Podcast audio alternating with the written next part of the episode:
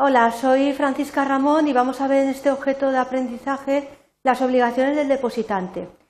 Los objetivos son establecer qué obligaciones tiene el depositante en el depósito que se regula en el Código Civil.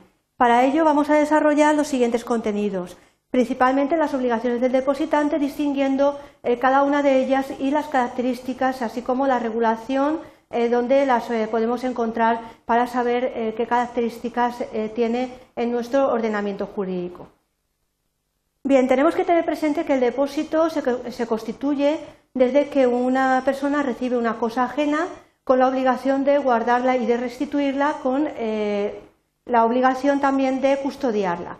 Entonces intervienen dos partes, por un lado el depositante y por otro lado interviene el depositario. En principio es un eh, contrato que eh, produce obligaciones eh, para una de las partes, que es el depositario, pero sin embargo puede suceder que en algunos casos pues haya también obligaciones por parte del depositante. Son los supuestos en los cuales el depósito se constituye con previo pago de un precio al depositario.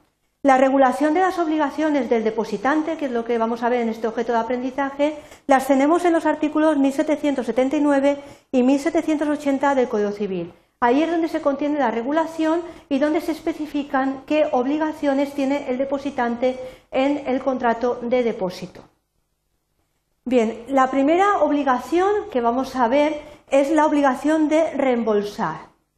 El depositante está obligado a reembolsar al depositario los gastos que éste haya hecho, el depositario, para la conservación de la cosa depositada. Tenemos que tener presente que el depositario está obligado a la eh, conservación, a la custodia y a la guarda de la cosa durante el periodo que dure el contrato de depósito. Por eso, eh, para mantener la cosa o para conservarla, puede haber realizado el depositario alguna serie de gastos para eh, pues poder conservar la cosa con el objeto de luego devolverla, de restituirla al depositante, que es el objeto del contrato de depósito.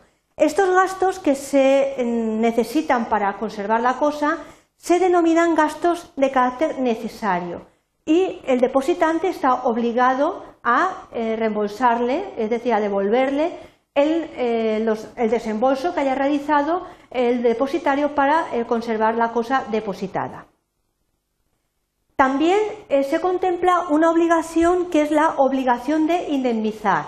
Esta obligación la tiene el depositante para con el depositario en los casos en los cuales le haya producido algún perjuicio al depositario como consecuencia del contrato de depósito. De tal manera que el Código Civil nos dice que está obligado el depositante a indemnizarle al depositario de todos los perjuicios que se le hayan ocasionado, que se le hayan seguido como consecuencia del contrato de